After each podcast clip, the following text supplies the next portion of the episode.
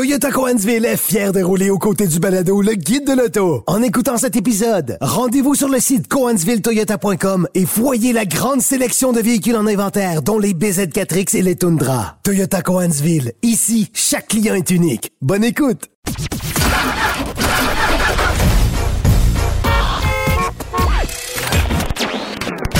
Vous l'avez vu?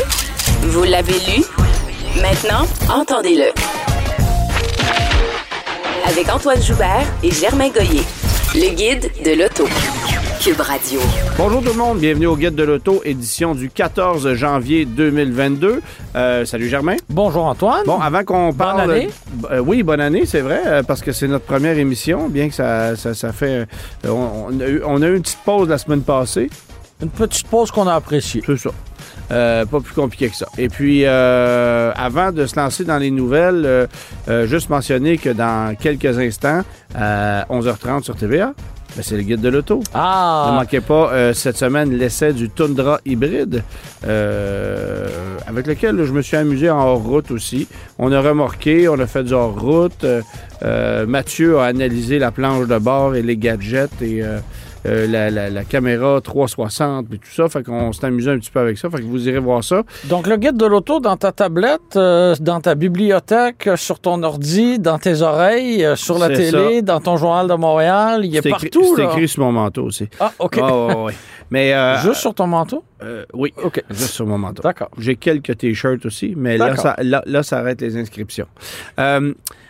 Alors, euh, véhicule nord-américain de l'année, ça a été dévoilé.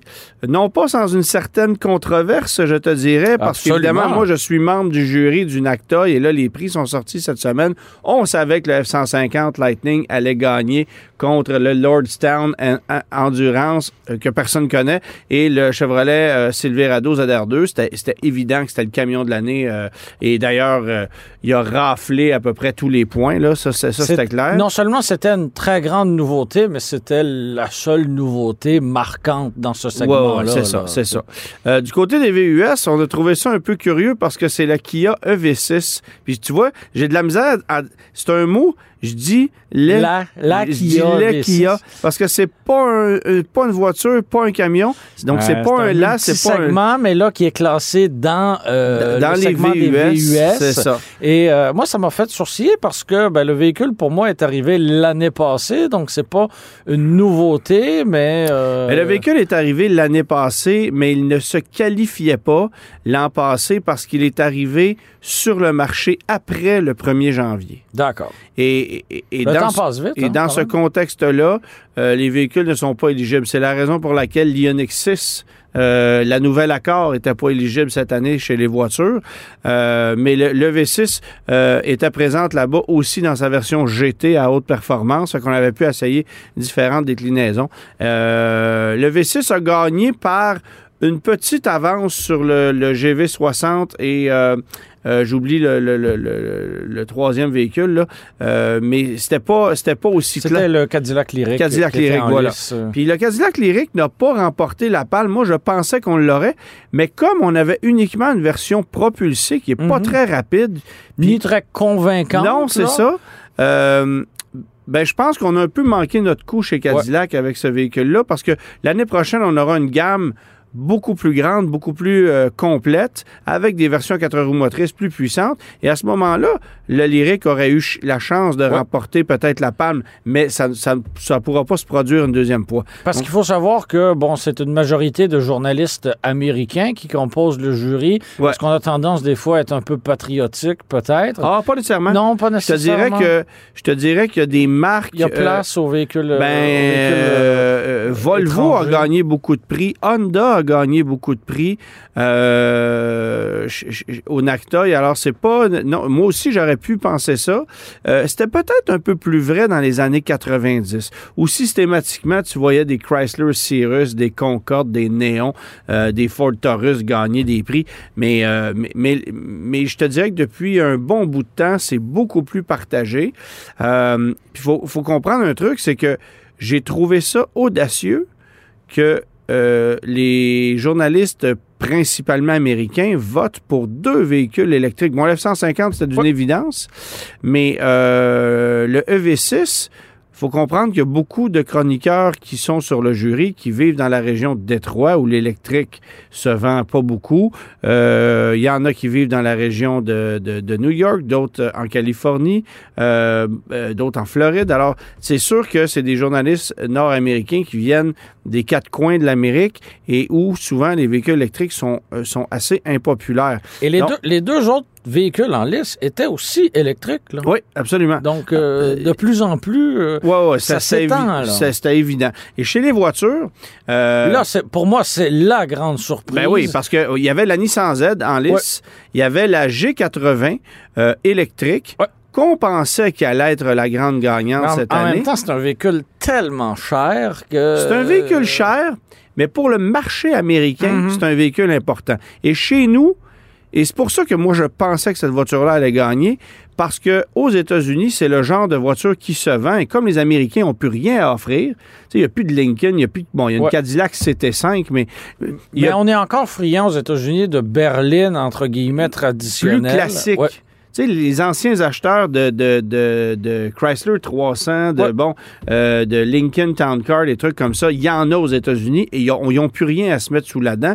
Et la Genesis G80 est probablement la meilleure réponse euh, à ce besoin-là. Et là, on a une version électrique qui est franchement convaincante.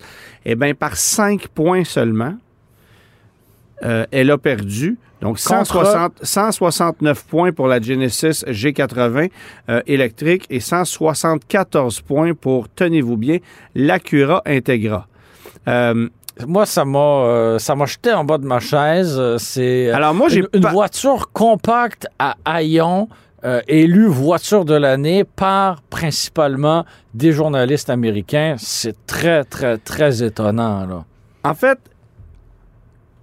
j'ai essayé de comprendre, puis j'ai essayé de, de- de trouver la réponse à ça. Parce que euh, la Civic est une voiture qui a gagné des prix euh, à maintes, à maintes Oui. et maintes reprises au Nactoy. Mais la Civic rejoint un marché large. Tout le monde, tout le monde connaît. Tout le monde a déjà eu une Civic ou connaît quelqu'un qui en a eu une. Une Integra, c'est quand même un peu plus niché. Là. On a ramené le nom Integra Ouais. aux États-Unis. Ça fait beaucoup plus l'una- l'unanimité aux États-Unis. C'est Ah un succès plus intéressant euh, sur le plan marketing aux États-Unis que chez nous. Il faut aussi comprendre que chez nous, les voitures Honda et Acura sont plus achetables. Les prix sont exorbitants. Mais aux États-Unis, euh, ça demeure un peu plus compétitif. Ce qui arrive, c'est qu'on nous vend carrément les voitures en dollars US au Canada. Mais quand tu regardes le prix de, de- de ces véhicules-là aux États-Unis, je te dis pas que ce sont des aubaines, mais euh, disons que le choc est moins drastique que pour nous, acheteurs canadiens. Alors, Est-ce que tu as voté pour l'Integra? la notion, je lui ai accordé quelques points, mais la très grande majorité des points euh, sont, allés à, sont allés à la Genesis G80. Et j'en discutais avec euh, notre collègue Marc Lachapelle. Mhm. Si... Qui fait partie du jury, là, ça. Et, et qui lui aussi était un peu outré par ce choix-là. On s'est dit que si lui et moi avions, euh, avions accordé. Alors, je ne connais pas euh, ce que Marc a fait comme, comme, comme, euh, comme pointage, mais si évidemment on n'avait accordé aucun point à l'Acura Integra et qu'on on avait donné, nous deux, tous nos points à la Genesis, elle aurait gagné. Oui. Alors, c'est te dire à quel point Ça, ça peut se jouer par très peu. c'était serré, là. C'était vraiment, vraiment serré. Euh, bref, Euh, est-ce que cette voiture-là, euh, est-ce que ça va lui permettre à cette voiture-là d'a- d'aller chercher un rayonnement qu'elle n'a pas? Au Canada, c'est une voiture qui se vendra pas. Elle est trop chère. Les gens ne se reconnaissent pas dans la marque Acura, bien qu'elle soit intéressante, amusante à conduire. Il n'y a rien qui va réussir à me vendre cette voiture-là en avant d'une GTI qui coûte 6-7 000 piastres de moins. C'est- pour moi, c'est évident. Donc, euh, euh, L'Integra, ben, euh, aux États-Unis, c'est peut-être une, une formule qu'on attendait. Il faut aussi comprendre que chez Acura, euh, au Canada, euh, on a commencé à vendre des voitures compactes basées sur la Civic en 97 avec la 1.6 EL. Toutes ces générations de voitures-là n'ont pas été offertes euh, chez Acura aux États-Unis. Donc la 1.6 EL, la 1.7 EL, la CSX, ça n'a pas été vendu aux États-Unis. Euh, la première qui a été vendue, c'est l'ILX. Et elle est arrivée dans un moment. euh, D'abord, c'était une voiture plus petite que la Civic, ce qui plaisait une- pas aux Américains. une berline, donc un Mais c'est- format, un format plus attirant C'est ça. pour mais c'est une auto qui n'a pas connu le succès qu'il fallait.